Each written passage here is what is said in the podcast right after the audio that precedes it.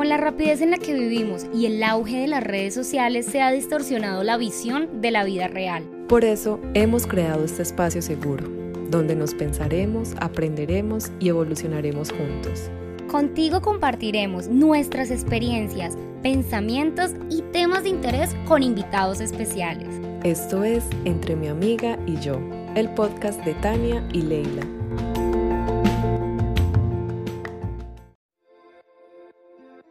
Con la rapidez en la que vivimos y el auge de las redes sociales se ha distorsionado la visión de la vida real. Por eso hemos creado este podcast, un espacio para el cambio, el caos, la contradicción, el estaré muy vieja, ¿qué dirán de mí? Amiga, ¿y qué hago? Aquí hablaremos de romance, tragedia, de nuestras locuras y, y alguno que otro tema interesante. Eso sí, lo que nunca van a faltar son las risas. Nosotras somos Tania y Leila y esto es Entre mi amiga y yo. Bienvenidos. ¡Hola! Bienvenida entre mi amiga y yo. Uh, gracias. ¿Cómo estás? ¿Cómo están todos? Listo. ¿Cómo vas? Bien. ¿Invitas tú a Rita? Sí, aquí Bueno. Listo. Bueno, contentos, contentos en este en vivo que vamos a hacer el día de hoy. Hola, Rita, ¿cómo hola, estás? Bienvenida. ¿Me escuchan? Sí, perfecto. Sí, un poco bajo, pero sí. Ya. ¿Cómo está? Y un poco oscuro también, ¿no? Sí, yo porque tengo aquí una luz en mi cara. ¿Cómo estamos? Bien, ¿y tú? Muy bien. Bienvenida. Gracias, por estar aquí con Un nosotros. saludito por ahí que está Seba.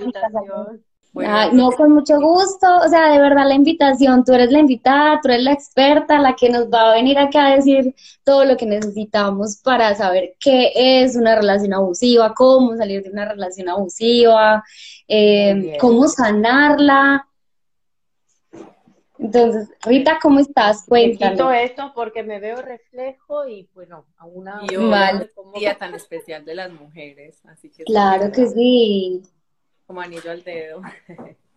Exacto, justamente creo que hemos elegido este día, ¿no?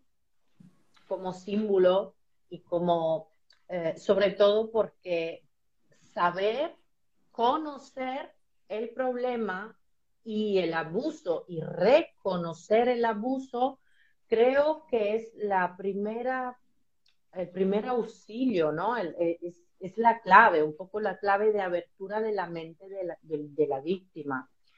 Entonces, qué bien que hemos elegido este día simplemente porque es un día símbolo y no porque quiero excluir a los hombres, pero porque claramente eh, eh, es conocido que pues normalmente es un poco más en femenino, ¿no?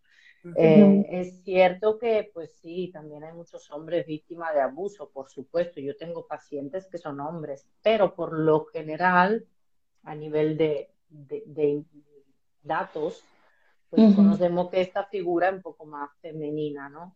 Y pienso yo que son las mujeres las que más toman la iniciativa de, Mm. De ir a como a denunciar y a, y a decir estoy siendo abusada. Pues No, lamentablemente, pues debería ser, pero esto, mm, justo esta mañana estaba en un curso donde se hablaba de esto y realmente esto de denunciar, que, por ejemplo, una violencia de género, o sea, la mujer, hoy hablamos en femenino para que nadie se sienta excluido, ¿vale? Para, para entender que hoy como es el día, pues lo hablamos en femenino, sin excluir a nadie. Pero el tema es que la mujer identifica el abuso siempre cuando, o sea, hasta llegar a la violencia de género.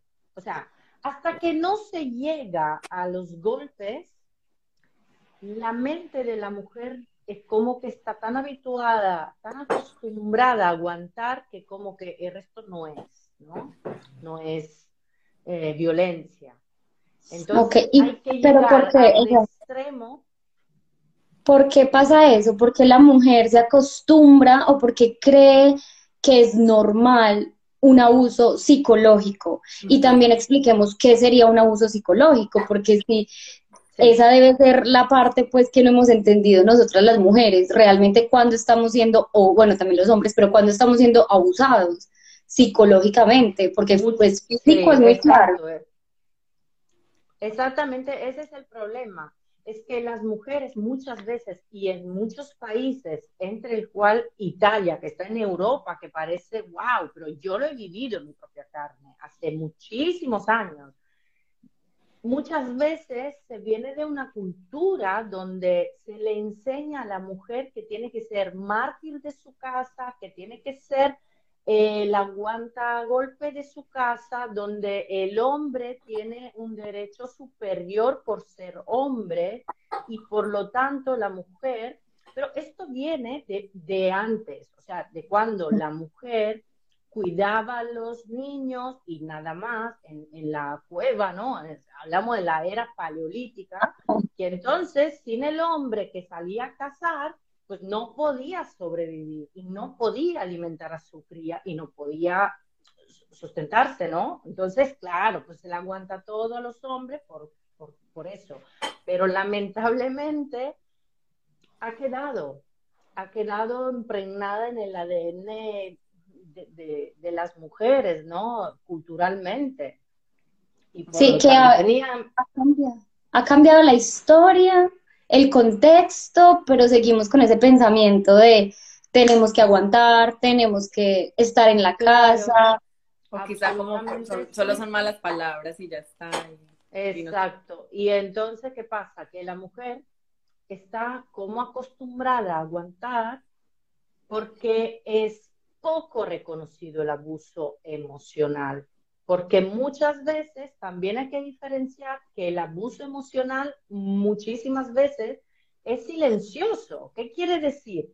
Que no siempre eh, eh, el abusador es violento de forma reconocida. Por ejemplo, que sacude emocionalmente a la, víctima o que rompe cosas en casa sin, sin pegarle directamente pero muchas veces eh, aún más sutil, con desprecio, devaluaciones, eh, denigraciones, humillaciones, y esa también es una forma de abuso, lo que pasa que es un abuso silencioso, o sea, es silencioso cuando la víctima realmente no es capaz de verbalizar realmente qué le está pasando, sino que genera como un contorno, un entorno en sí misma de malestar físico, psicológico, emocional, que esto luego se desarrolla en su entorno, en sus hijos, en su hogar, en su trabajo. Por lo tanto, muchas veces que lo que me pasa más seguido encontrar víctimas que son abusadas y no son conscientes y no lo saben reconocer y sobre todo no lo saben eh, etiquetar, ¿no? No, no saben realmente, saben que algo no va y entonces se interpreta como discusión de pareja. Ah, no, he tenido una discusión de pareja. ¿Por qué? Porque no hay información. Ok, yo aquí quiero preguntar algo y es algo que se está escuchando mucho y es que aparece una generación de cristal, una generación que no se aguanta nada. Ahí mi pregunta sería, ¿hasta qué punto, o sea, de verdad es una generación de cristal o de verdad es que nos hemos acostumbrado a aguantar y a soportar un montón de cosas que de pronto, bueno, que no van? Y como en una relación eh, puedo decir, ven, de verdad esto que me estás diciendo o que me estás haciendo, lo veo como un abuso ¿Cómo puedo identificarlo también? Eh, bueno, yo em, no, no, pertenezco, ¿no? Digamos, a la nueva generación de cristal, pero sí que, sí que identifico lo que tú me dices, ¿no? Eh, ¿Qué quiere decir? Que mm, yo creo que ha habido un paz de, generacional muy grande y lo que sí ahora es una, el tema de esta emocionalidad frágil quizás tú quieres entender a tanto narcisismo, a tanto ego que hay en una sociedad, ¿no? A nivel de colectividad. Y eso justamente es lo que provoca mucho abuso silencioso. Porque cuanto más ego en una relación, más comportamientos tóxicos y abusivos hay. Y esa es violencia. O sea, dentro de lo malo, eh, quizás es mucho más fácil identificar un abusador físico violento o verbalmente, verbalmente violento, intenso, que muchos de la generación de cristal, que dices tú, que utilizan esta arma más ínfima, más sutil, que es justamente la del abuso silencioso, porque eh, meten la víctima mentalmente en un estado de disonancia cognitiva tan fuerte que ni siquiera son capaces de identificarlo. Pero de pronto eso se da por eh, por el medio donde crecieron las, las niñas, digamos. Porque, por ejemplo, los padres les decían cosas feas o veían cómo maltrataban a la mamá y para ellas eso es normal. Quizás, seguramente existe un factor de que yo de niña he vivido el abuso, por lo tanto, pues en mi vida voy a traer una situación parecida. Puede ser seguramente en, algún, en alguna parte es así, pero también puede ser la polaridad opuesta o simplemente son otros traumas de la infancia o traumas a nivel transgeneracional que han vivido tus ancestros, tus abuelas, tus tías, alguien con quien tú tienes una fidelidad familiar, que han vivido esos traumas o tú misma con las heridas del abandono, que esto es lo más común del abandono, de rechazo. Entonces, cuando una persona, una mujer, porque hoy el Día de las Mujeres, tiene marcada una, mm, una herida del abandono no tratada, ¿qué quiere decir? Que no ha ido a terapia, que no ha hecho sus, sus procesos ¿no? de crecimiento emocional. Entonces, ¿qué pasa? Que cuando se relaciona con una pareja, por ejemplo, esa pareja que va a serle de espejo para reflejar lo que es su, su herida. Y eso no quiere decir que el otro es igual que tú, sino que quiere decir que el otro te está enfocando lo que, lo que está dentro de ti. Lo que, tendría que trabajar. Exacto.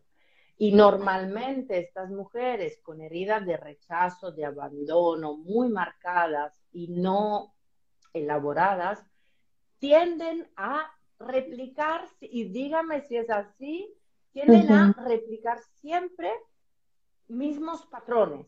O sea, no es una sola relación, sino que son varias. Varias iguales, terminan una y la otra parecida. Exacto. Igual muy parecida. Y eso también se debe, como tú lo decías ahorita, que se debe como a un, como, listo, en la, en la familia pasó esto, o en mi legado, en la historia familiar pasó esto, y es como que yo tengo que también vivirlo, en vez de empezar a sanarlo. Exacto, Dime. porque es como lo normal para ellas. Ah, Ajá. Claro, Sí, porque es como, es una, eso viene también de, la, de lo que es de las fidelidades familiares mm, que uno no sabe de tener, ¿no? Y yo he hecho un curso súper guay sobre esto y bueno, otro día hablamos de esto porque es súper interesante. Y claro, ¿por qué repetimos cosas? ¿O por qué repetimos el legado de nuestros ancestros, por ejemplo? O yo repito una y otra vez el mismo patrón por ejemplo, no sé, yo encuentro siempre un hombre eh, mm, alcohólico, por ejemplo, adicto.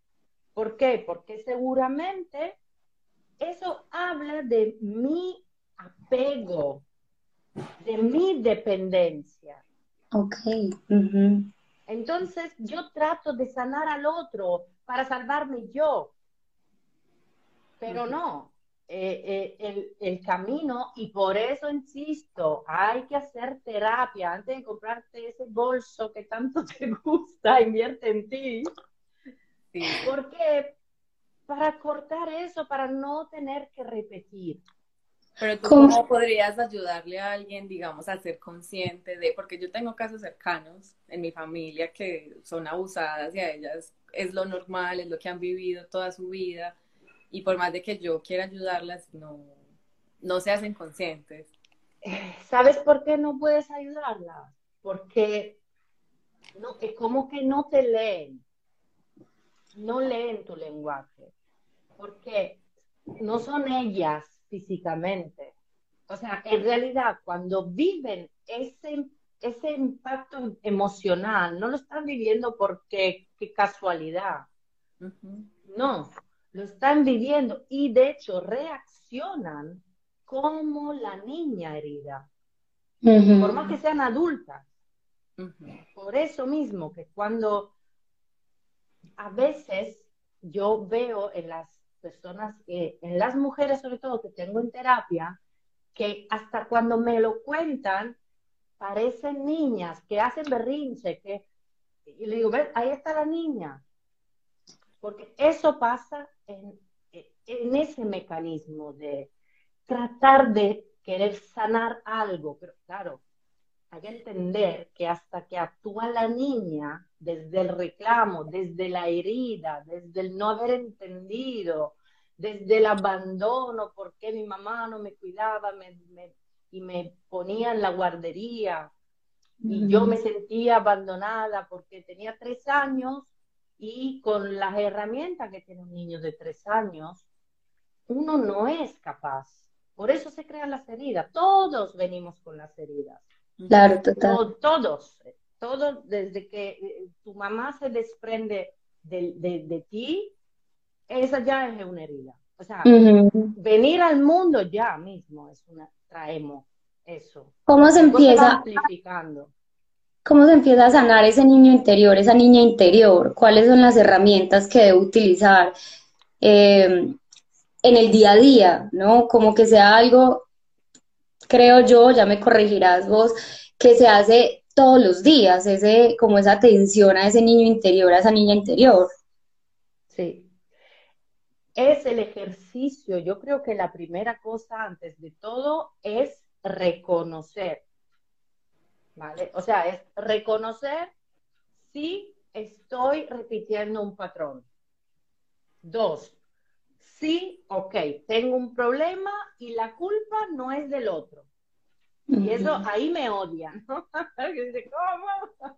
Pero ¿cómo? Si el abusador, y yo estoy escribiendo un libro sobre abuso, y, y por supuesto el abusador es el abusador, está claro, pero realmente el otro, haga lo que haga, habla de sí mismo. El hecho de que te afecte a ti, habla de ti. No sé si se entiende. Sí. Sí, perfectamente. O sea, si el otro mm, te insulta, por ejemplo, habla de su educación. Luego, si a ti te afecta ese insulto y te lo crees, lo que te está diciendo, entonces tiene que ver con tu inseguridad. ¿Sí se entiende? Tiene que ver con tus traumas. Tiene que ver con hasta dónde yo no sé poner límites. Si el otro te engaña y en esa relación el engaño, o sea, irse con otra persona no está permitido, ¿no? un engaño que los dos saben que no se puede hacer, ¿no? Y el otro te engaña,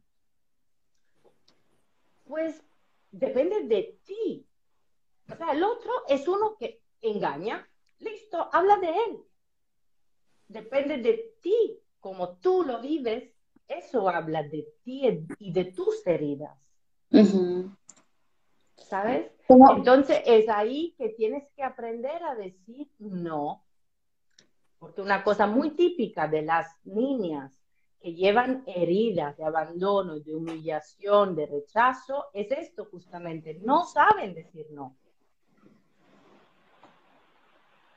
La, la, importancia de decir no, ese es un tema que vamos a tocar próximamente en el podcast, porque es muy importante, de verdad, hay veces uno se le olvida decir no y es muy demasiado, o sea, a veces en todo, en proyectos, con, con parejas, con todo.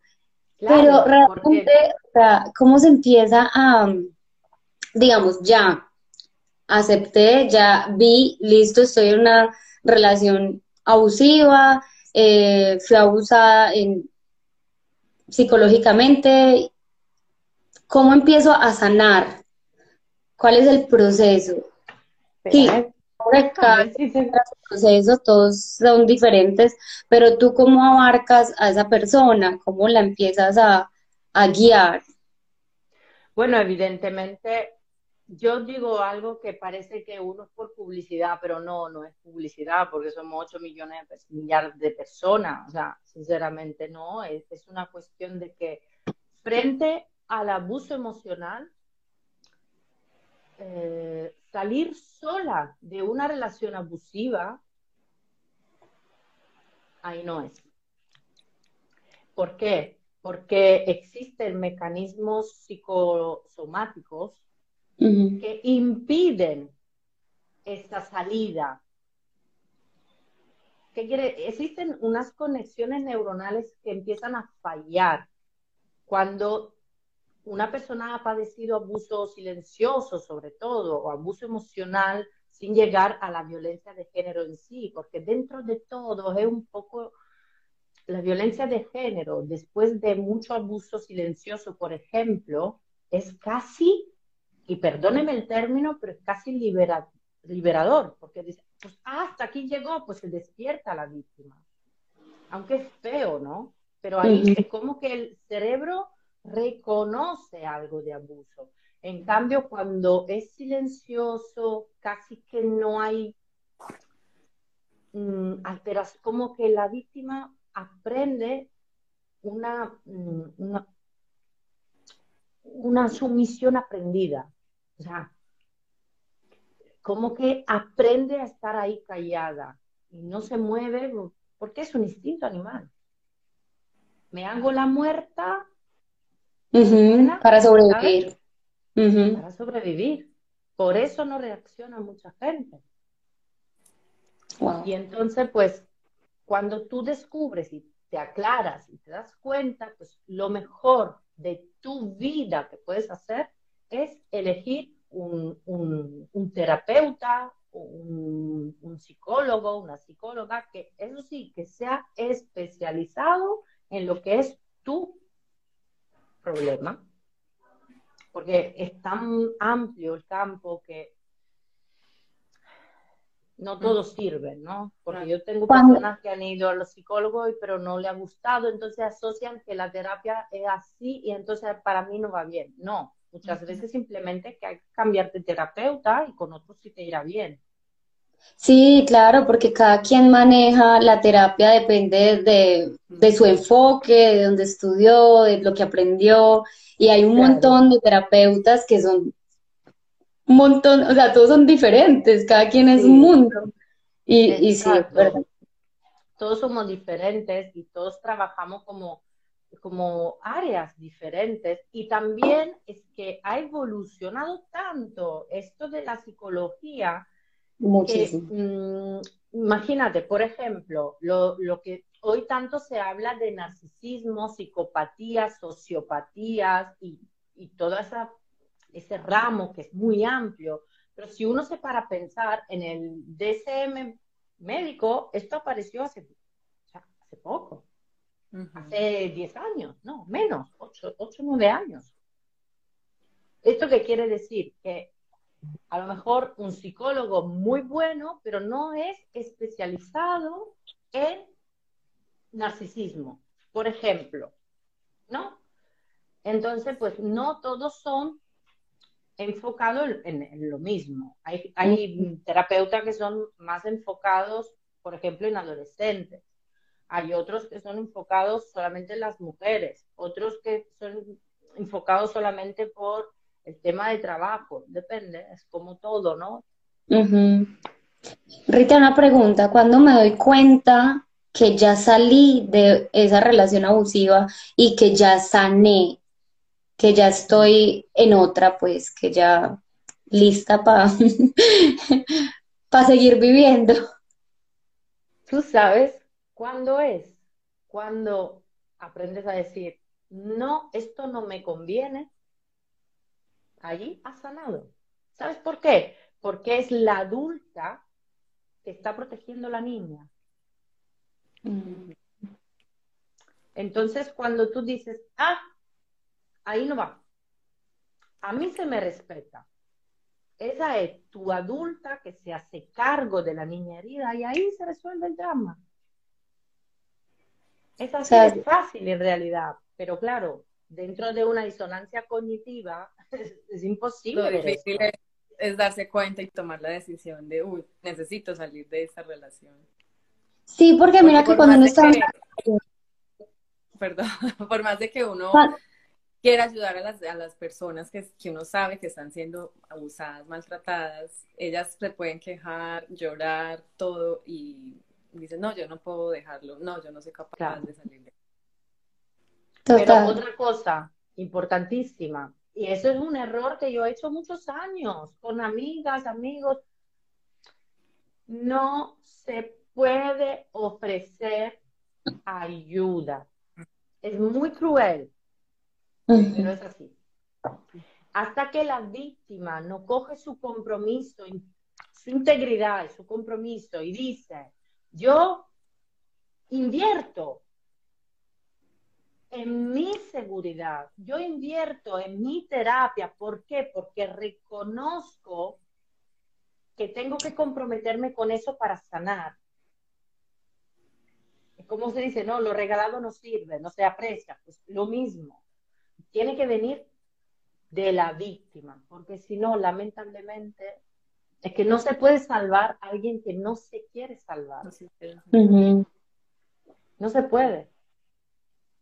Sí, sí, por ahí, por ahí hay, hay una historia que dice que un señor se está ahogando y que va al salvavidas, le tiran un salvavidas, hay de todo, y él, no, simplemente, o sea, tiene mil ayudas y no coge ninguna porque simplemente no, no quiere.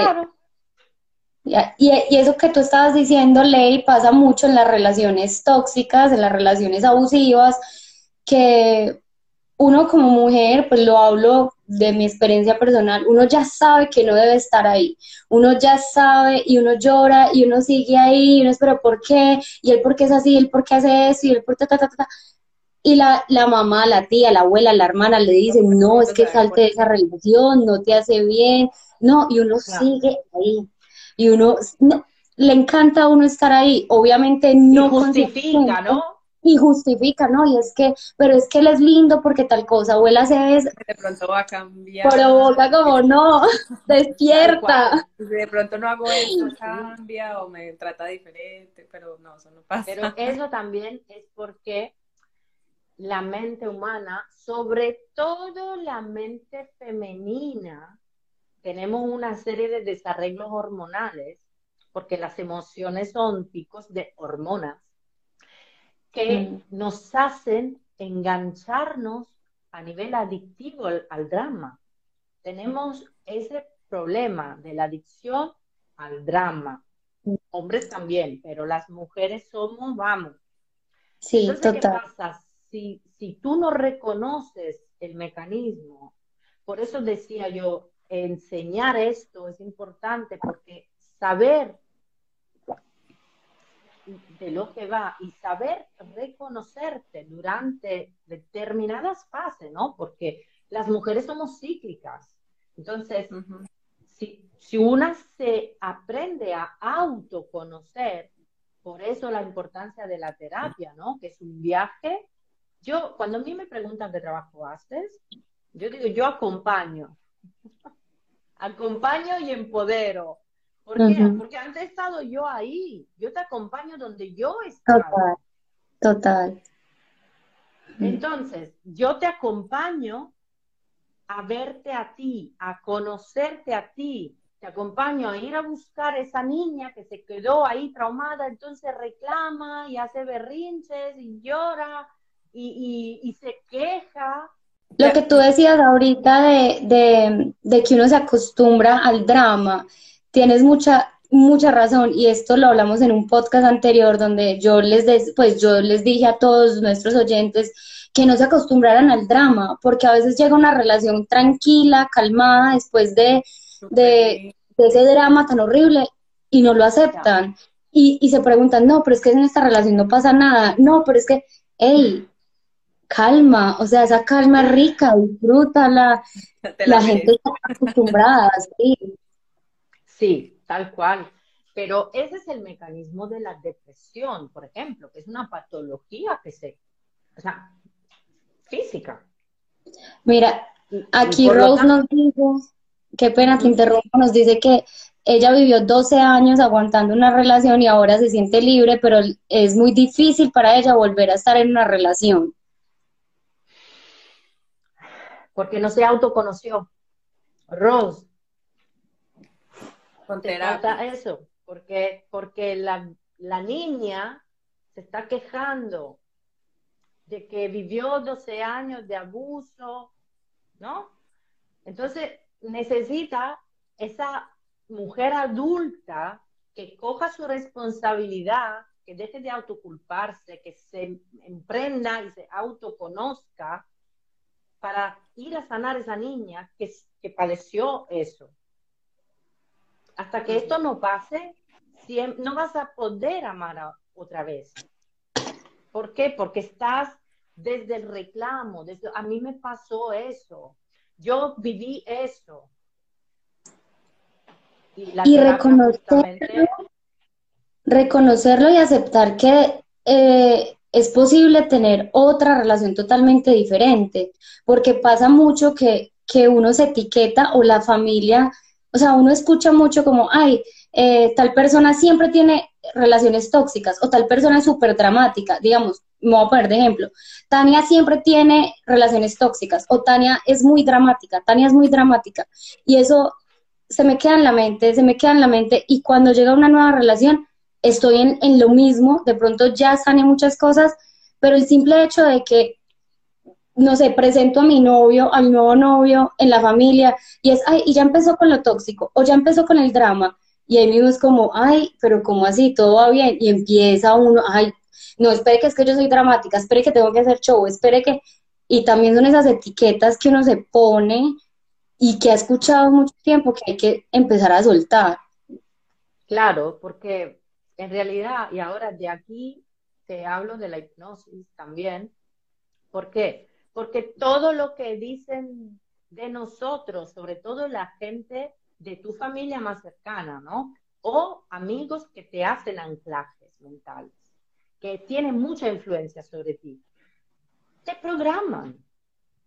Todo lo que nosotros estamos escuchando, y quiero hacer una pared, incluir también mucha música que alimenta la generación cristal, por ejemplo, eh, también nos programa.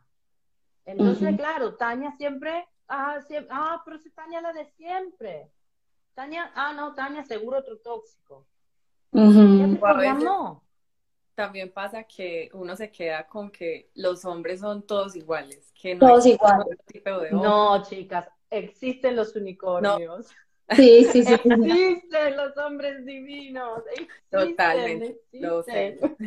lo sé por experiencia propia, pero a veces pasa que las mujeres o esperan a que todos los hombres sean perros y que quieran estar con una Porque vienen programadas así, ¿no? Que todo lo que hemos vivido crean una programación en nosotros. Entonces, claro, eh, el niño cuando nace nace limpio. En realidad ni el nombre es tuyo. Todo lo que te han metido, todas las informaciones de tu mamá, tu papá, la escuela, la abuela, las religiones, las creencias, todo han creado lo que eres tú hoy. Pero en realidad todo este conocimiento añadido hace que tú no te conozcas. Porque es el relleno de la información ajena. Claro. ¿Tú qué quieres en realidad? ¿Te conoces?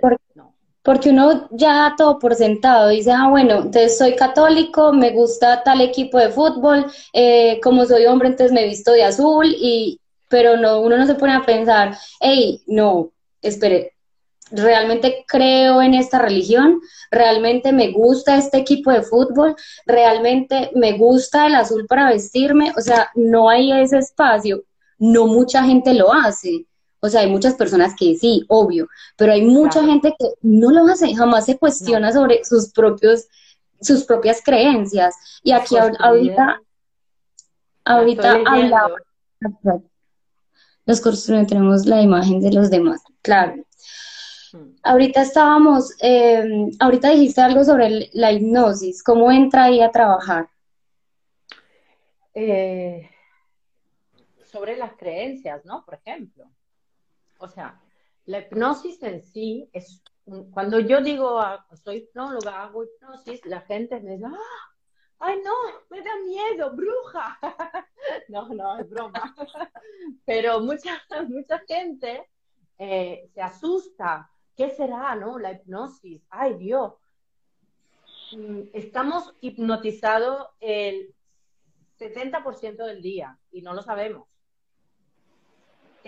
Con todo lo que consumimos. Exacto, con todo lo que escuchamos que, como has dicho, te programa. y, tú no te das cuenta. ¿Sí se entiende? Entonces, claro, e, en, en las terapias, yo te hago una hipnosis para reprogramar tu mente, porque tienes, tenemos que entender que el cerebro humano no difiere tanto de un ordenador. O sea, es una caja donde han metido mucha información.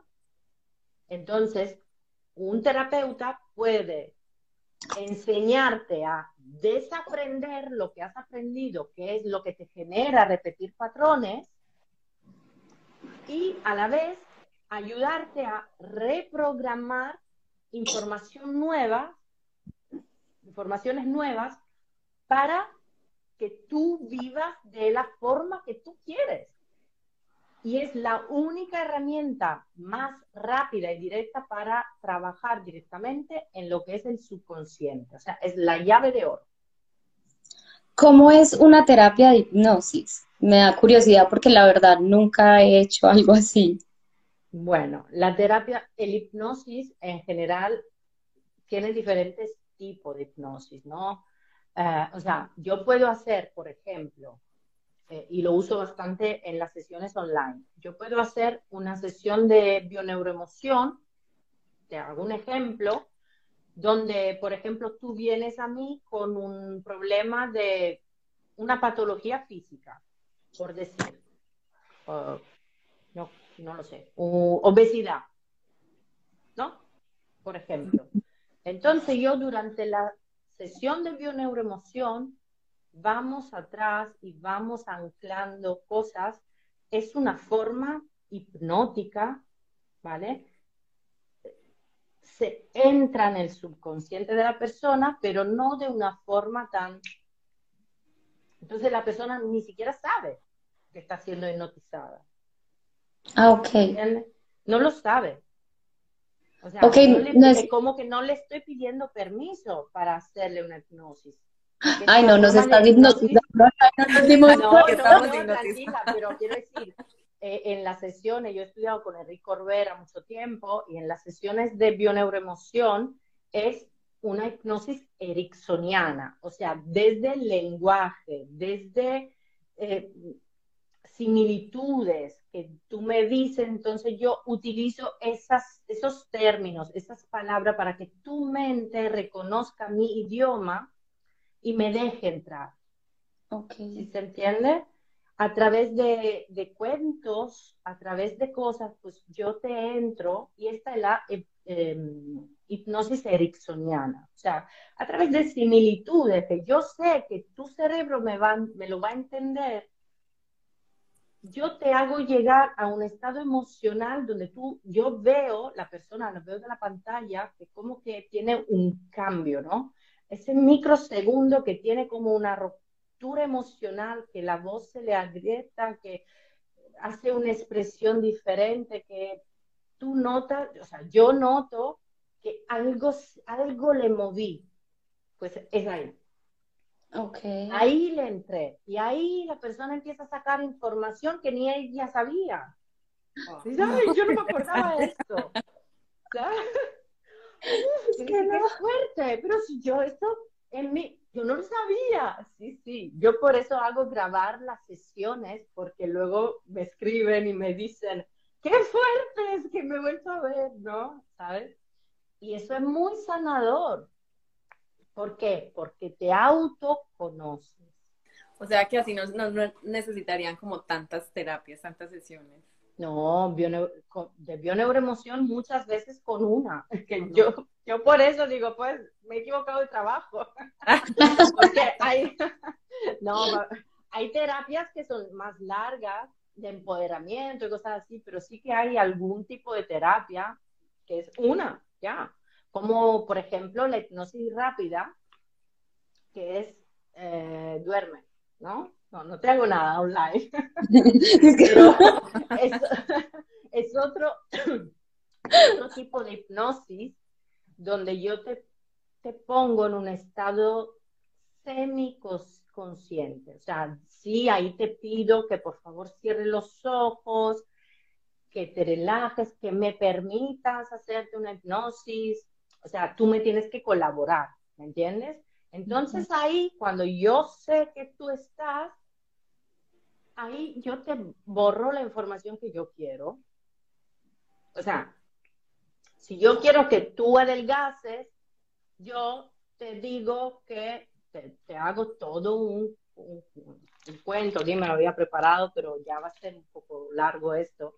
Pero yo te programo y te digo que a partir de hoy tú vas a hacer esto, esto, esto, esto, porque tú misma has decidido esto porque tú sabes que pues desde hoy cada vez que tú comes vas a querer comer esto, esto, esto y te vas a sentir saciada a los cinco minutos de comer, entonces tú vas a estar bien y bla, bla, bla, bla, bla, todo el rato. Y la persona cuando se levanta, pues va a tener el efecto de una, ¿cómo se, cómo se llama esto? De bola al estómago. Como, que se te cierra el balón gástrico. ¿Sabes? balón gástrico, por ejemplo, ¿no? Eh, Pues lo mismo. Es igual. Y tú dices, ¿cómo, cómo puede ser eso? Eh, ¿Dónde agendo la cita, por favor? eh, quiero... Mira que por, aquí hay una pregunta. Yo te borro la información de que tú fumas.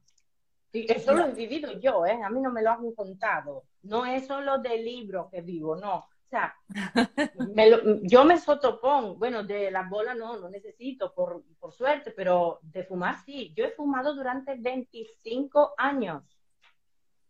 Wow. O sea, eh, fumadora de toda la vida. Disculpa, Rita, aquí tenemos una pregunta que dice, regálanos un ejemplo para alguien con una fobia común como eh, a los ratones. ratones. Claro, pues, o, las fobias, sí. Durante, por, para las fobias, para mí es más fácil o quizá más rápido trabajarla en hipnosis rápida. ¿Qué quiere decir? Con una sesión, o sea, una hipnosis y yo te desbloqueo esa fobia. Al igual que dejar de fumar. O al igual que la bola de... Mm, ay, nunca me acuerdo el nombre, ¿no? La, esa. Esa. Igual, o sea, tú te, tú te levantas y nunca más fumas o nunca más te tienes fobia a ese bicho puntual. ¿Por qué? Porque se te da una nueva instrucción al cerebro. Ok, fobias, dejar de fumar, como eh, adelgazar, ese tipo de cosas se pueden hacer en una sesión rápida, con hipnosis rápida.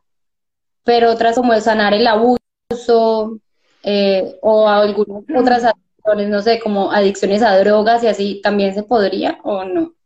Las drogas, eh, yo personalmente no he tenido experiencias Mm, te puedo decir que mm, es más difícil, pero simplemente depende del grado de conciencia del paciente. No, no porque la droga es más fuerte que el tabaco, no, no. Es simplemente porque el grado de conciencia de la persona adicta a una sustancia muy adictiva, es difícil que esté lúcido, total, bien, bien lúcido. Ok. Si está lúcido tendrá mono, entonces tampoco está lúcido del todo. Y esto ¿Entiendes? también sería, y esta ayuda hipnosis, de hipnosis, de hipnosis se da también solo si la persona ya está dispuesta a recibir la ayuda. O sea, no es como, Absolutamente sí, pero yo esto lo aplico en todo tipo de... Yo no acepto paciente que, que empiece en terapia por, por empezar, porque eh, no tengo que convencer o por- no. Yo también he tenido amigas, amigos que expareja, mi exmarido mismo, o sea, que te cúrate por... Ah, si no se quieren sanar, pues no se sanan. Ujú. Tiene que salir desde un deseo muy intenso de querer hacerlo para que funcione la terapia, la hipnosis, la hipnosis rápida, como también un deseo muy intenso de querer adelgazar para vivir en un cuerpo sano o dejar de fumar para estar en salud. Tienes que sentirlo ese deseo, pues si no, no te va a funcionar. Wow. Importante saber eso, o sea, e- en, en sí el poder está dentro de, de uno, el, Uno, el querer aceptar, el querer aceptar ayuda, el querer cambiar algo, el Claro, querer... sí. Yo no tengo, yo no tengo ningún poder. Tú- yo no, no tengo una varita mágica ni nada de todo eso. Yo he estudiado mucho y, y he aprendido a hacer ciertas cosas, como puedes aprender tú, como cualquier otra persona. Es simplemente depende de la voluntad de sanarse de- del paciente. O sea, de la voluntad y del compromiso que mete en sanar ese paciente.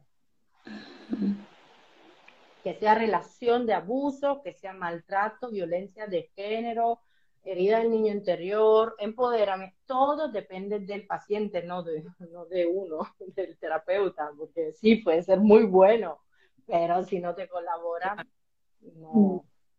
¿cierto? Es un trabajo de parte y parte. Sí. Hay que colaborar porque si no, no. Sería fantástico, ¿no? Si no fuese así, pues venga, a salvar todo el mundo y me dedico mi vida a sanar a la gente y porque tengo poderes mágicos, ¿no? Pues sería la, vamos, yo no trabajaría más, o sea, ya haría esto y, pero no, lamentablemente, no, no, magia no es, no se puede, Sí, hay que tomar la decisión de... pues sí. Hay que tomar la decisión, entonces ustedes, todos los que estuvieron en este en vivo, eh, tomen la decisión de sanarse, los que van a ver este video después también, ya saben, Rita, les vamos a dejar las redes sociales tuyas para que agenden eh, contigo, una terapia, una sesión de, ya sea de terapia normal o hipnosis, lo que quieran. Claro, claro. me encantó. Sí, súper interesante. chicas. Pues sí, y aquí seguimos, tratando de autoconocernos y mejorándonos cada día y sanando, porque eso es, es de, es de todo, ¿no? Es una forma de amor, en realidad, es una forma de quererte y desde el amor de uno hacia uno mismo, cuando tú descubres el amor hacia ti, es la clave para poder amar a todos los demás, ¿no? Entonces, pues, Total. puede- no puedes brindar lo que tú no tienes dentro, entonces así es. no te entendí, no te escuché. Tú no puedes dar de lo que no tienes adentro. Ay, sí, señora.